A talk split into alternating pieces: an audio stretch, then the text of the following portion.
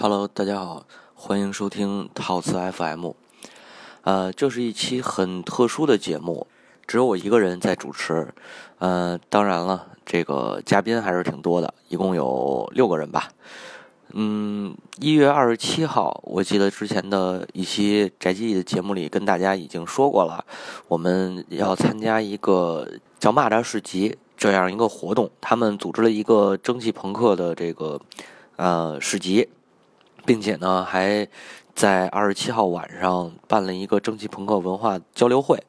嗯，我有幸呢去担任担任了这场活动的主持人。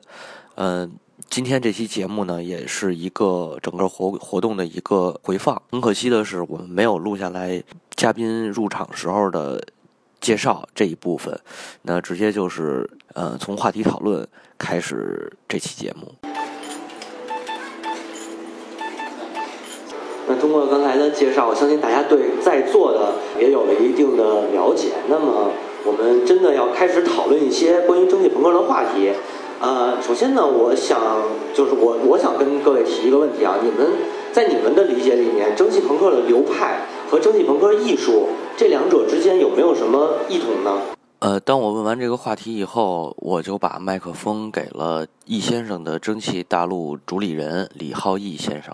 是这样的，我觉得，呃，蒸汽朋克这种文化呢，被呃就是传播很慢，有一个呃很大的误区哈，就是我们一直把它当成一个非常小众的东西在解读。呃，这使我想起。很多年以前，我小的时候，那时候说唱好像就有点像今天的蒸汽朋克。呃，我有一个发小，北京话叫，就是从小玩到大的朋友。呃，他现在有一个不错的叫龙井龙井说唱的这么一个组合。他小的时候玩说唱的时候，院里边的奶奶就说：“这小子早晚得坐牢。你看他这样，他现在没坐牢，还赚了不少钱。”其实我觉得蒸汽朋克也是这样。现在很多人觉得蒸汽朋克可能是一个不太正常的东西啊，它可能是很少一部分人才能去才能去玩的东西，所以大家不敢去尝试。我觉得在座的每一个人啊，我们几位可能都是有同一个目标，就是希望大家有机会能够接触到真正的蒸汽朋克，而不是去猜它。那无论是我们我的呃键盘也好啊，耳机也好，还是呃蒸汽朋克的枪啊、酒吧呀、昆虫啊，包括等等等等很多的作品，大家都可以看到，其实这些没有什么让人觉得非常诡异的元素在里边，对吗？我们都喜欢它，就像毕加索的画一样。也许你觉得他画的很奇怪，但是你不会觉得他画的画让人觉得讨厌。它的价值就在这儿，人对美的解读就在这儿。蒸汽朋克的价值也就是在这儿，它就像毕加索的画一样。也许现在没有人能解读它，但是它的美你是不能否认的。那我们就是那些帮助大家去解读蒸汽朋克魅力所在那些人。我们也许不是发掘者，但我们可能是解读者。谢谢，谢谢。嗯，易先生回答完以后，把麦克风交给了他身边的蒸汽昆虫设计师李瑞先生。嗯，朋克风格这种流派吧，我觉得流派属于个人的那种灵感想法来自己创作的。呃，模仿与不模仿呢，还是靠自己。嗯，每个每个作品呢，它那个流片流派呢。有不同的那种风格，虽然我是做昆虫的，但是看到每每件自己的作品呢，它里边的意义全都不一样。每每做一件，就得想到，今这只昆虫会体现还有发生到什么状态，让来让它去复活。其他的，我觉得我没有别的可以去那个。像说流派那些思路，因为毕竟是我个人那种灵感。那我也想提问，向您提一个问题啊，为什么会想到要做蒸汽昆虫这种东西？是对于昆虫的热爱，还是对于这种机械的热爱？哪个更强烈一些？您要说这两个我都喜欢，因为我从小就喜欢昆虫，还有机械。机械呢，先是喜欢机械，我只要我小的时候见到那种电子产品，还有机械型产品，我就喜欢去拆。组装我不会，那会儿就喜欢拆，因为我父亲那会儿有一辆摩托，刚买了有半年吧，我就给拆了。后来呢，慢慢发展到喜欢各种的昆虫，主要还都是喜欢活的，好多甲虫小时候都没有去见过。最多就是天牛虫，那会儿也没有想到说朋克风格，毕竟小嘛年龄。后来刚刚我最近三年吧，刚刚接触这个朋克风格，就是按照我自己的想法，还有那种小时候那种感觉回忆，去想完成每一件我自己的作品。嗯，在李先生回答完之后。选择了由鬼工手作的小方来继续介绍。我前面说的大家说的都对，然后呢，我有一些自己的想法吧，就是说蒸汽朋克这东西不应该分是流派，因为它是一种既是科幻的又是现实的存在。它起源于是维多利亚时期的那种英国的大概的那种感觉。就是蒸汽动力代替了传统的动力之后的那种一些发生的一些变化，工业革命嘛，第一次工业革命，但是又超脱于第一次工业革命，它不是单纯的那种动力上的变化，它是设定了一个假设无限动力或者是现代动力、信息、电脑或者是其他的情况下的一种这样的艺术流派，每个人做的东西都不一样。比如说，像我旁边这位、这几位，大家都有自己很有代表性的作品，而且大家的作品有一个特点，就是所有的粉丝看到这个作品之后，一定会想到，哦，这是这个人做的，这是这个人做的。每个人都有鲜明的那个个人的属于方向性，除了某一些喜欢那个实践性比较强，遇到别人的卖家秀习惯 copy 的那种卡卡西除外啊。他们不在计划之内。然后我们做东西的人，我个人所做的东西大多数还是实用器，因为我是做蒸汽朋克打火机的嘛。这个实用器我一直就觉得，蒸汽朋克不应该是一种束之高阁的东西，它应该是很平常化的，流露于日常生活之间的。其实很多东西都是蒸汽朋克，比如说。日常的机械表的机芯儿啊，还有那个现在，比如说就有很多，比如说前面的那个灯都是蒸汽朋克风格还有一些很有蒸汽朋克特点，比如管件儿啊，还有铜之类的东西啊。其实蒸汽朋克存乎于我们生活的方方面面之中，可能是大家并不知道它叫这个名字，或者是。并没有说太深入的在乎这个东西，但是，由易先生所说的美学的观点，大家肯定都是一样的，好就是好，美就是美，丑它也不可能永远变成美，人永远没有审丑倾向，只会有审美倾向，而且审美倾向所有的人类来说应该还是趋同的，所以我觉得蒸汽朋克还是一个平民化的东西，不应该给它束之高阁。关于他所说的人没有审丑倾向，实际是存在疑义的。在文学史上是有一个审丑倾向的，也就是著名的，呃，维克多·雨果写的那一本《巴黎圣母院》。人们对于巴黎圣母院中神父内心的丑陋和这个卡西莫多表外表的丑陋是有过。多次甚至一直持续至今的探讨，呃，但是这又是另一个话题了。这个我们之后的节目可以再单独拿来讨论，还是继续回到讨论会吧。当小芳说完以后，他把麦克风给了坐在他身边，也就是呃最靠近场地边缘的李笑女士。呃，李笑是一个机械少女的画师。我觉得坐在台上这几位。大家的想法应该都是差不多的，就是我们更希望说是更平民化的发展，然后更像就是更多的人来认识它，然后不要把它做成一个很特殊的一个情况。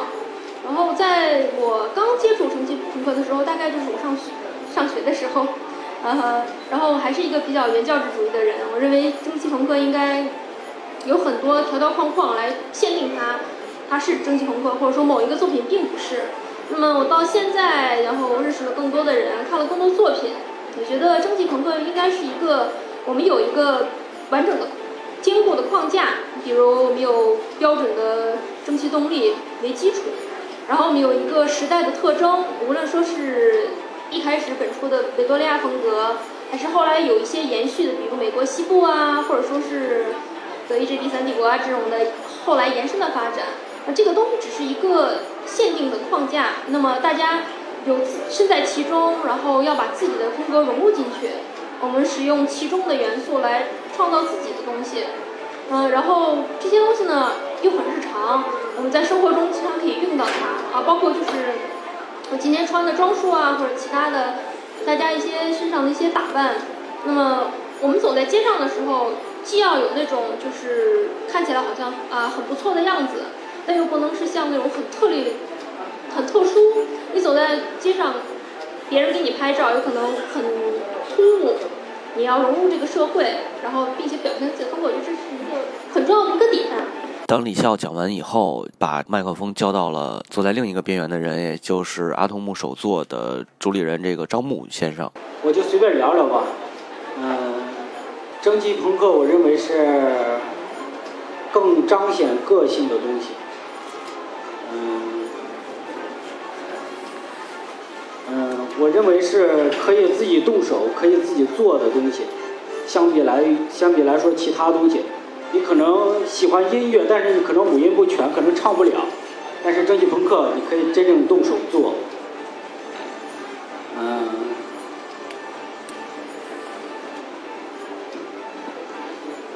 卡壳了。没什么可能，您有点紧张，就是对我比较紧张，我第一次第一次接触这些。就像您刚才说的，可能唱歌喜欢唱歌五音不全就唱不了，但是喜欢蒸汽朋克可以做。对，如果那个表语言表达不出来，您可以拿作品让大家看。欢迎大家那个看看阿东木老师的作品啊。您的作品在哪个位置？在这些这些蒸汽朋克枪和那些灯那边。在场其实还有一位蒸汽朋克酒吧的老板秦老师。我我觉得基本上做。做这些的人可能都动手能力强一点，说不太行，所以就看看多看看我作品就行了。那您的作品在哪儿呢？这个就是最抢眼的一个发货机是吗？对对对对。反正这东西我大概做了一年。啊，做做了一年。对。那个因为本身也不是学这种机械的，然后就只能一点儿一点儿尝试的做，不太可能画出那种。机械图啊，或者就一点点尝试着做。你，当时怎么想起做这么一个？因为我本身原来是做乐队的，所以我想做一个这种纯机械的鼓机，就是它能纯靠机械去发声，不是靠现在那种电子设备，纯粹靠一个呃电路板什么的那样的。比较好奇，然后就尝试做了，但是真的挺费劲的，真的用了一年的时间。做了一年的时间，下了很大的功夫。嗯，呃，那就是其实现在啊，我们处在这个这片土地吧，总是讲点什么中国特色。那想问问大家，就是对于有没有概念上面有没有这种所谓的中国特色蒸汽朋克，有没有特意往这方面去发展？或者我们换一个角度，再换一个角度去考虑啊，假如真的要做一个中国特色的这种蒸汽朋克。那它应该是往哪个方向走，或者说我们去哪往哪个方向探索？呃，如果偏中国风的蒸汽朋克，我感觉是，我感觉是中国的陶瓷，就是你作品里面也可以加入中国的陶瓷，因为我好多作品加入了中国的景泰蓝，我感觉要加入这一部分，包括呃中国的这些传统的这些这些。香料吧，我感觉是，因为我其中有个作品加入了风油精，我感觉是，我感觉咱们咱们在座的还是要以要以中国风为主，还是要。虽然蒸汽朋克可能是是外国的，他们有这段历史，但是我感觉还是要做出来咱们自己独立的产品。呃，最起码外国人看到他可能说是亚洲人做的，但他不会说是是欧洲人做的，是美国人做的。我感觉还是要有这个特点在里边。嗯、咱们中国其实其实文化底蕴是挺挺多的，呃，陶瓷啊，然后丝绸，包括布艺，咱们中国其实做的很很不错，啊，我希望还是加入一些这些部分，包括咱们中国的木雕，其实咱们这咱们应该是祖师爷，我感觉咱们在这方面，就是要以木质为为原料，还是要以这些为为主要，包括咱们的雕花，还是要以偏中国中国这些花纹的，我感觉还是要偏这部分。好了，嗯。是这样啊，其实我觉得主持人刚才提的一个问题很有意思，就是中国风的这个蒸汽朋克。其实我觉得相比较之呃中国风的蒸汽朋克，我觉得我们更应该想我们中国人想要什么样的蒸汽朋克。呃，我们是更想要完全的一个舶来品呢，还是我们能够接受的东西呢？中国式的蒸汽朋克其实也分两种，我觉得第一种就是呃，我我们在那边看到那个蒸汽朋克的作品，对吧？然后我们今天看到很多海报，然后这些作品对我影响，个人影响非常大。然后这是我最早想到，哇，天哪，蒸汽朋克还能这么玩！但是我也自己明白一个道理，就是我之前说的，我们是做生活中的蒸汽朋克。那现实生活中我们可以这样吗？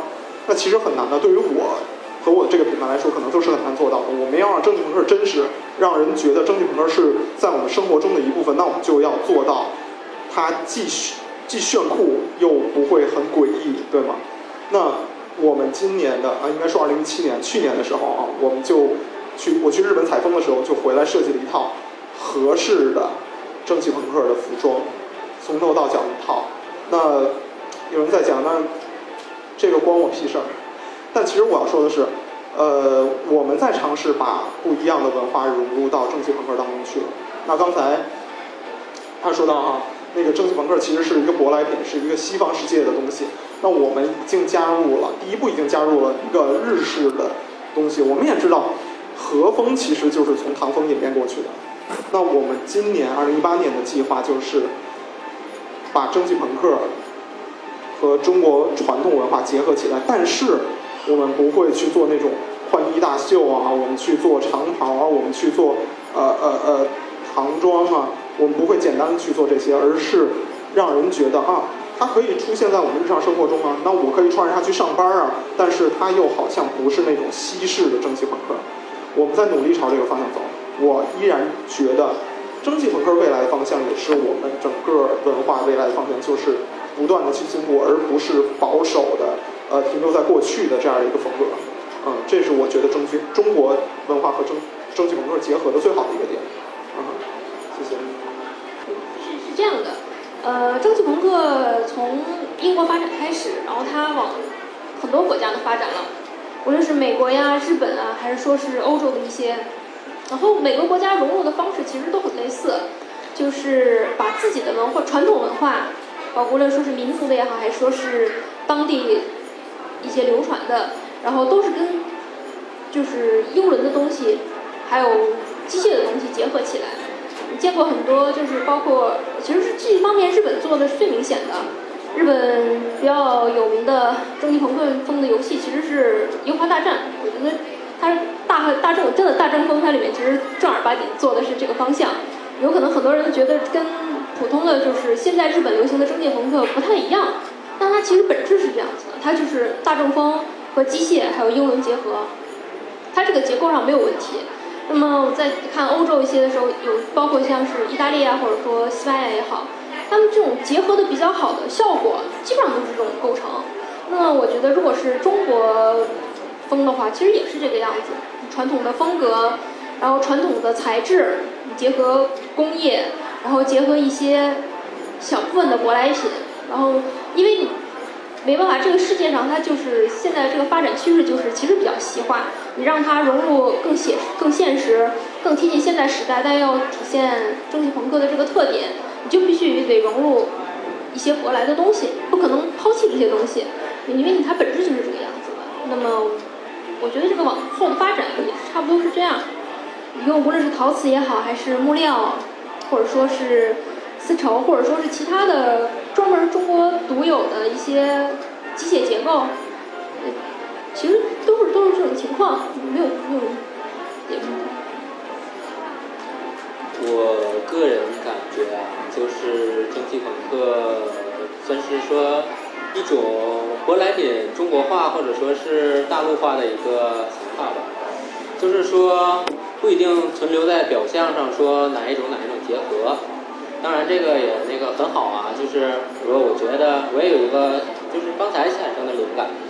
嗯，在维多利亚时期来算的话，中国应该是处于清朝，因为是一八六一年之前嘛。呃，维多利亚当政的时期，呃，那时候清朝的话有一个很显著的东西是旗袍。如果旗袍和蒸汽朋克结合呢，比如说用皮或者是用一些金属件做旗袍，我觉得应该还是一个比较新颖的想法，这是一个比较具体的啊。然后还有一些就是更深挖文化内核的东西。咱们中国的文化呢，从中国文化上来讲，因为儒家嘛，讲授的是一种内敛的，或者是一种偏向于束缚的文化，它不太强调于张扬或者是叛逆的那种东西。儒家很讲究道德跟规矩，很反对这种东西，但是并不是说完全冲突的。它可以用那个儒家的文化来，因为儒家文化也不是完全的说现在就需要照搬了，它可以隐藏在一些很鲜明的或者是很亮眼的一个点，某些衣服啊或者是产品啊，在一个很细节的地方展现了一些蒸汽朋克的元素或者是什么的，那就是蒸汽朋克中国化的文化内核的其中之一。还有一个方面，我觉得就是。因为我们的鬼工工作室不是完全的说一个是蒸汽朋克的工作室，我们主打的还是恢复传统文化跟那个工匠精神，还有非物质文化遗产方向。嗯，有一些就是非物质文化遗产的老匠人，比如说手工制陶的，还有木雕的师傅跟那个失蜡法铸造。这些都是能追溯到春秋战国甚至以前的一些东西，用这些工艺来制造蒸汽朋克风格的东西，还有作品。我觉得用咱们老祖宗传下来的工艺做舶来品、现代的那个化的一些表象，再融入我们中国人内敛的文化内核，这应该就是我心目中的蒸汽朋克的发展方向。谢谢。我说，我说吧，说让我做中国风，我这种昆虫，我目前我做不到中国风。不过呢，我有一中国的心，我来去表达这个昆虫就可以了。那这个感觉大家都不是特别善于表达，是吧？还是作品为主。呃，那其实今天除了我们几位在场的呃老师们，还有我们这个应邀来的媒体，呃，这边是十二向导的耿老师，呃，还有就是我与我与我同来的这个宅基地 radio 的嫩哥。那呃，接下来的时间，我想就交给咱们在场的媒体朋友和呃其他的现场的观众，然后向几位老师提个问题吧。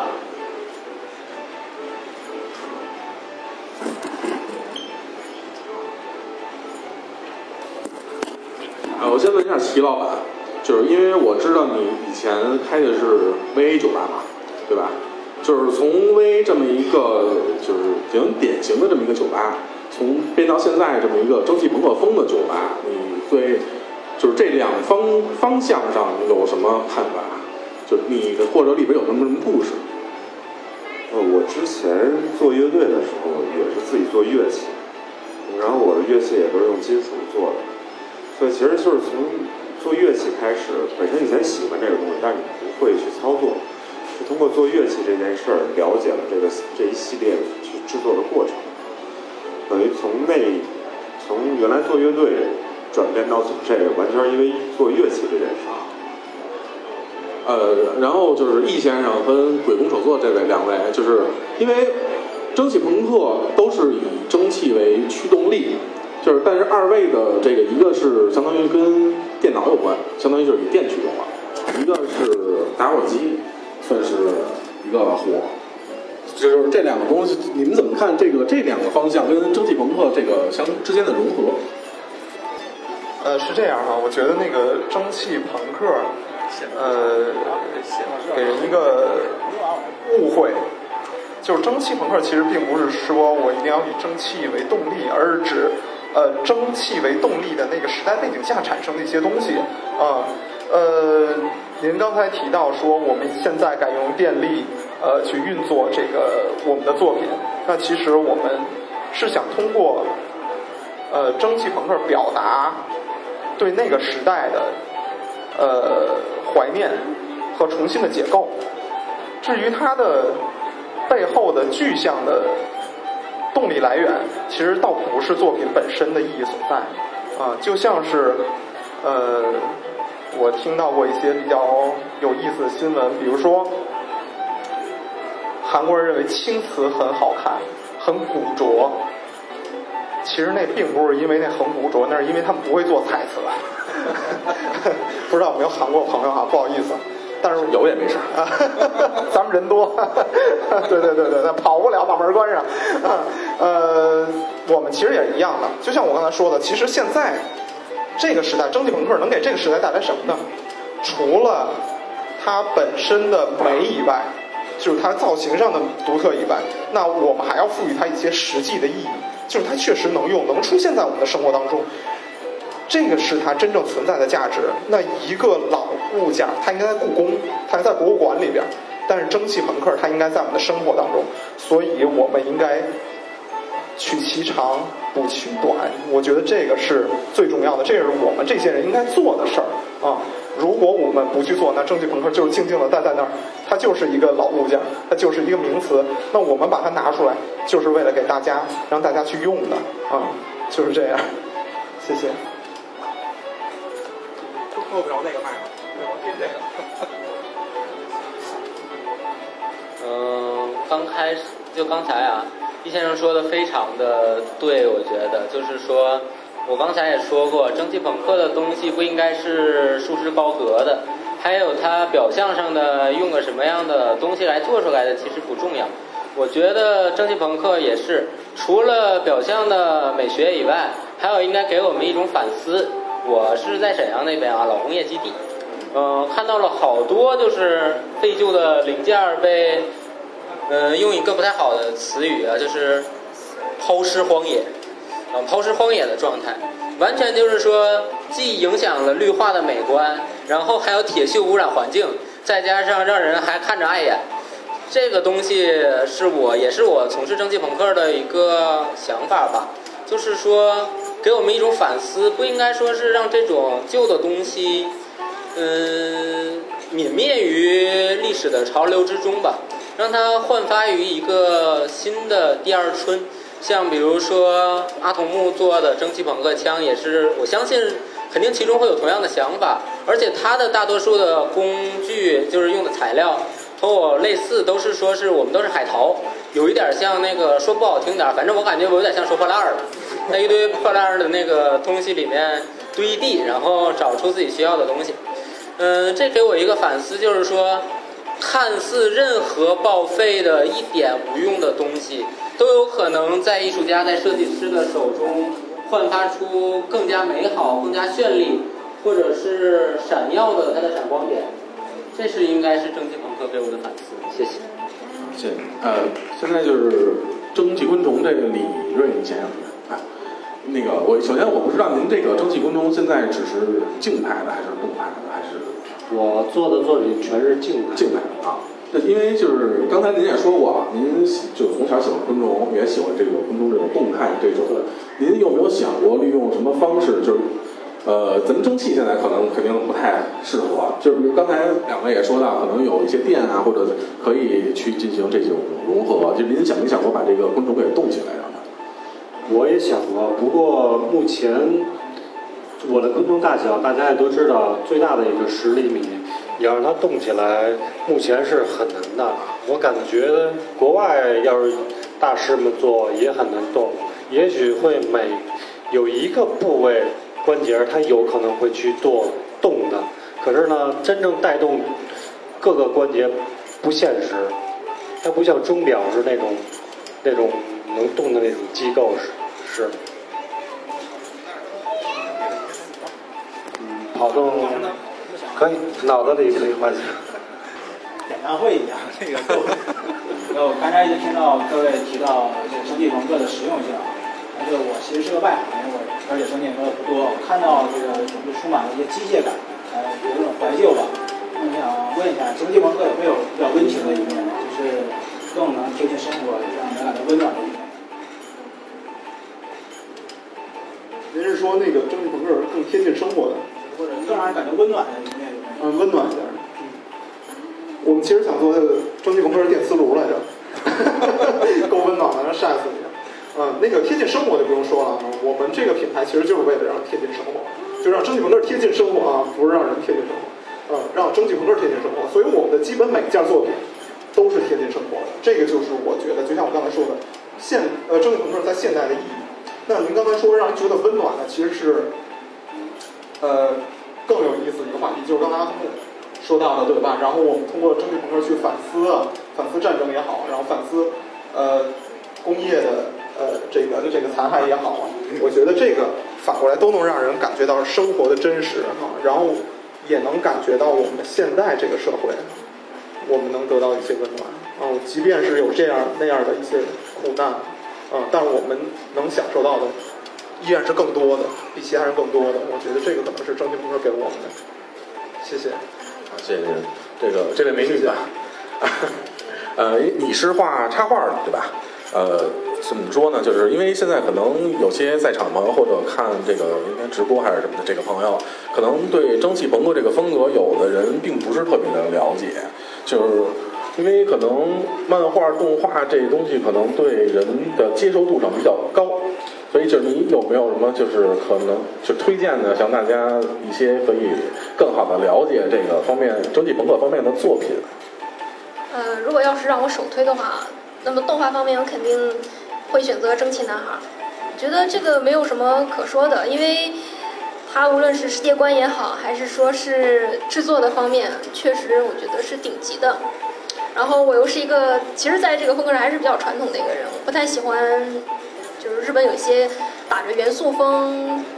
就有你有这个元素，然后你称称它为蒸汽朋克这个动画，其实说实话，我觉得真的差太远了。你的内容跟蒸汽朋克没有任何关系。那么如果你要看的话，肯定是选择《蒸汽男孩》，这是首首一部。那么同样的，我也刚才也提到，就是《樱花大战》这个事情。《樱花大战》就是它确实你有有点年纪了，然后但是然后它的这个游戏吧，有可能就是机甲上面设计的也没有什么现代这么好看。但是它在这个文化融合方面真的做得很好，它的漫画其实也还还可以，我也比较推荐去看一下。如果你真的对这个蒸汽朋克风格还有日风有和风有兴趣的话，它里面融入了很多就是生活上的一些东西，他把它融入生活里，他有一个怎么样的应用，或者说是怎么样平时装扮也好，都做的比较好。嗯，那么其他的话。那么游戏，游戏上面，因为游戏的面对方是玩家，尼尔尼尔机械纪元，我觉得也是个打了个擦边球，因为包括就像是那个那个法，就是法国的那个背景那个游戏叫什么来着？我想不起来了，这个世界，哎呀，就是就打着据说是蒸汽朋克风。然后反反正总之反正就因为游戏它有一个限定，游戏面向的是玩家，玩家他的需求就有很多，他要有蒸汽朋克风啊，然后他有机械风啊，他想把所有东西都融合在里面，所以游戏很少有一个纯正的游戏是就是蒸汽朋克风的，像那种呃机械迷城不算，因为机械迷城它不算是一个大游戏，它是个正儿是个小游戏，它可以做的风格很正。那么如果你要想玩蒸汽朋克风的游戏的话，选独立游戏是最好的，大游戏其实不明白。这样，这样，我我先打个打打个广告给大家，就是因为我跟小新一样，我们我们俩是来自宅基地 Radio，然后为了这次活动，其实我们之前做了一个节目，就是这关于有关蒸汽朋克的，那里边推荐了一些游戏，可以大家去看听一下。就光打 打了，硬过，硬过，一点也不硬。哎，说说到这个游戏，就虽然是有很多游戏，我觉得不是蒸汽朋克风的，但是它里面的元素体现的真的很好，哎，真真的可以可以看一下，有有一个对比的感觉。对对对，呃，最后我问阿童木老师一个问题吧，就是因为我刚才看到你这个你这些作品其实都是枪械，对吧？啊，主要都是枪械。对。呃，这个枪械这东西，其实在游戏里边有很多的体现，就是蒸汽朋克风格的游戏有一些体现。呃，其中就是《教团一八八六》算是一个典型，就是它这个游戏就是呃，除了枪械以外，还有一些就是比如飞空艇这种蒸汽朋克的典型的产物。就你有没有过想过做这方面的作品？呃，想过做这些方这方面的作品。呃，我下一个作品做枪系列的，可能更偏向未来了，因为蒸汽朋克是是过去。呃，蒸汽朋克是过去是是工业时代的东西，因为我在做的枪系列可能偏未来，就像星战、星球大战，就在座的枪可能是辐射枪、激光枪这一类的，我会做一些这些作品出来，就是偏蒸汽未来的。可能你现在，可能咱们国家现在用的这些枪，你现在是这样的，可能未来就在用那些枪，用那些枪打人。可能不会发射子弹，因为现在咱们的枪大多数是发射子弹，通过机械来致人致人死亡的。其实我要做一些通过激光啊，通过核辐射呀这些，然后来体现战争的残酷。啊，可是这些这些个概念要接下来作品要体现。呃，刚才这个朋友说，呃，蒸汽朋克怎么体现温暖？呃，我想说一下。因为我曾经有个想法说，你说的温暖是可能温温暖人心，我说的温暖就是就是身体温暖，没 别的温暖。就是你要体现温暖，我就是咱们可能都用过小太阳，就那个发光的那个跟电扇似的。因为我要做成做一个蒸汽朋克的那种发发光的那种类似那种纯机械的啊，你可以拿手贴着它，可是可以烤馒头片儿，可以烤羊肉这一系列的。我是说，蒸汽朋克可以体现这个温暖，对，这个是是温饱保暖的意思，很实用的温暖。对对对，是体现这种温暖。因为蒸汽朋克，咱们可以做很多东西，包括无无无扇叶的风扇，咱们也可以通过蒸汽朋克来做出来。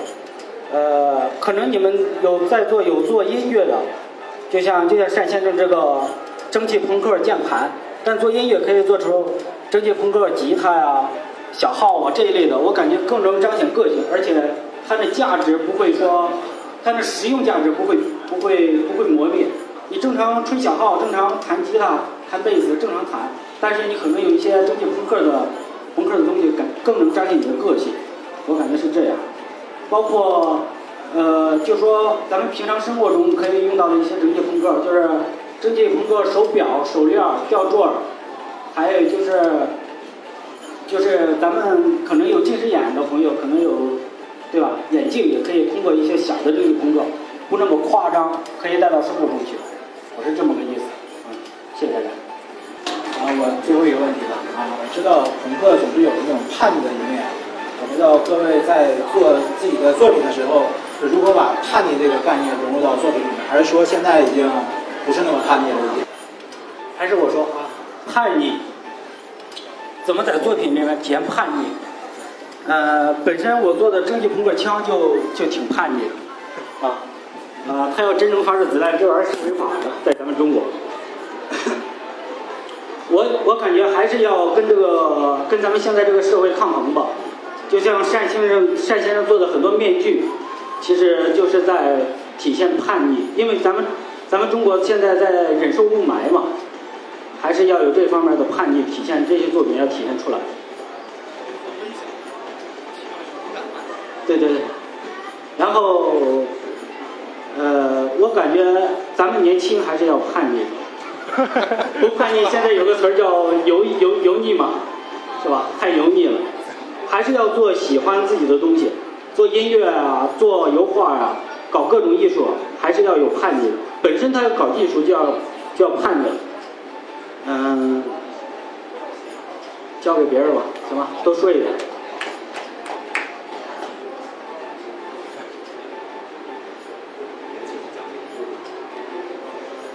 我们这些做蒸汽朋克的人在传统文化里还不够叛逆吗？已经够叛逆的了吧？谁正常的学生青年不好好的工作去做这些东西啊？我觉得已经够叛逆的了。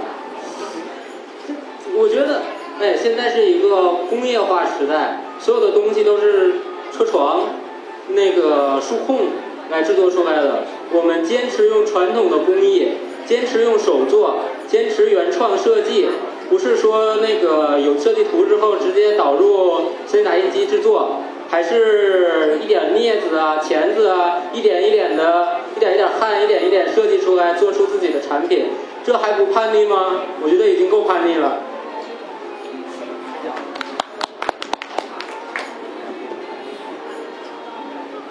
叛逆这件事情，我觉得就是一个表达自我。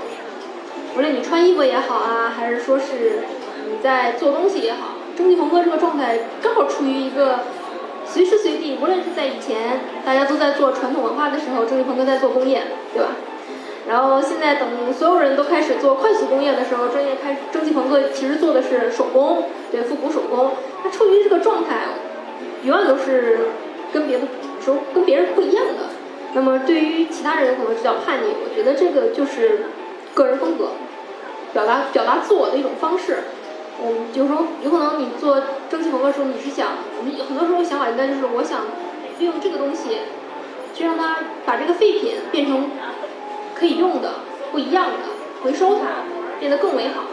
就是我觉得这也是表达自我的一个必要过程。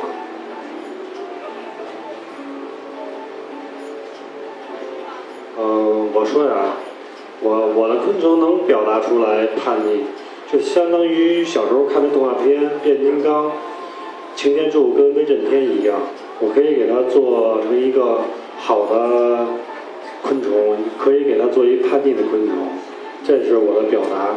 我目前那只蝎子就可以给它变成一只叛逆的机甲虫。那个我问你个实际问题，大家比较关心很俗的问题。那个李李伟老师，你那昆虫是真的？您大点声，我听不见。就是您您那昆虫是真的？呃，我的昆虫是真的昆虫，它不过过来的时候到已经是标本到我手中，完了我帮它就是说展现让它感觉让它自己复活一样。就说很难想象，就是一个昆虫它是是个肉体，然后再把那个机械放上去，这个过程就是有什么样的？你能大概描述一下？这个我想我想的昆虫就是那种，你知道吗？这个昆虫到手里边时是一种硬的甲虫，就是身体已经僵硬了，烘烤烘干那种感觉状态。完了，我经过处理软化，软化完了再解剖，解剖展翅，好好几种工序。完了再经过消毒，还有给它做防腐，这是第一步，就先前那一步。剩的就是靠自己的灵感去做，反正前前期那一步要做不好，往后都做不好，因为这些昆虫都的很脆弱，很脆弱，因为一不小心它的翅膀就会碎的很难看，所以有些地方都要很小心去制作它。我想问那个阿苏莫老师一个很俗的问题，就是您您您这么多作品，个我想问您您您多大？我九零后，九零后是吧？啊，九零年。啊，就是像比如说这个作品，这个就旁边这个机器人，我看到它应该是有年头了，我我的感觉哈。对，他四五岁了。也就是您还在十几岁的时候，可能就能把它做出来。不是，这个作品四五年了吧？做这个作品，这个最早做这个作品的初衷就是，就是有一些废件儿不想扔掉。啊，就是想把它做成一个东西。这个作品做完了就放我那个，我们家是一层，我们家那楼是一层，我就把它放我家楼外边的阳台上。那个您现在工作？我工作嘛，是吧？对对，我有工作，不是以这个为生。哦，那那我大概知道。因为因为那个当时我的那个合作伙伴去您那儿看的时候，就是他说您的家里就是。那个从书架上到到处到处都是那个您的作品，所以就有一种就是就在我在没见过您的时候，就有一种是那种就是闭门不是造车，就是闭门修炼那种感觉。就还有一个问题就是，您觉得就这类的审美是从哪儿来的？就是就这类东西的，嗯，你不能问创作过程吧，就是说您是就怎么说，就就就大概就是审美这个词吧。您您是觉得怎么会觉得这件东西是满意的？我想问这个问题。呃，什么？就是说，呃，就是创造这些东西都涉及到一个审美的过程嘛。就是因为我也是音乐人，就是我在做东西的时候不满意，我是绝对不会把它去就是展示的。就我就想问，就是您在建立这个过程中，您是怎样的一个体验？特别是您不是一个呃，就是专专业做这个东西的人的时候，这能听清吗？啊、就是什么一个审美观是吧？对，大概可以这么说。啊、我做这个，其实我最早是做做灯系列的。我最早接触蒸汽朋克是是去一个朋友家，他给我呃他给我翻一些国外做的作品，然后才开始喜欢做这个。他就是让我做一个灯给他，做一个个性的灯，然后谁都没有，就他有，就这个意思。然后就慢慢开始接触这些。我对这个的，我对这个蒸汽朋克的审美是，呃，那个概念是，呃，表现它的金属的裸露，就尽量金属裸露，然后还有粗犷的感觉。就像咱们现在汽车，它金属部分都是要包起来的，就你看不见它那机械部分怎么在运作。但是蒸汽朋克就是能，就像这个作品，能整个让你看见它怎么在运作。我感觉机械这种裸露是一种美，但现在咱们咱们现在这种工业，就是包括咱们手表都扣上了好多东西，让人看不到机械的美。这个我很能理解。我小的时候特别爱看那个扶梯，你知道吗？扶梯当它透明的时候，它看里面那个什么，那感觉让人特别爽。对对对，非常能理解。谢谢谢谢谢谢。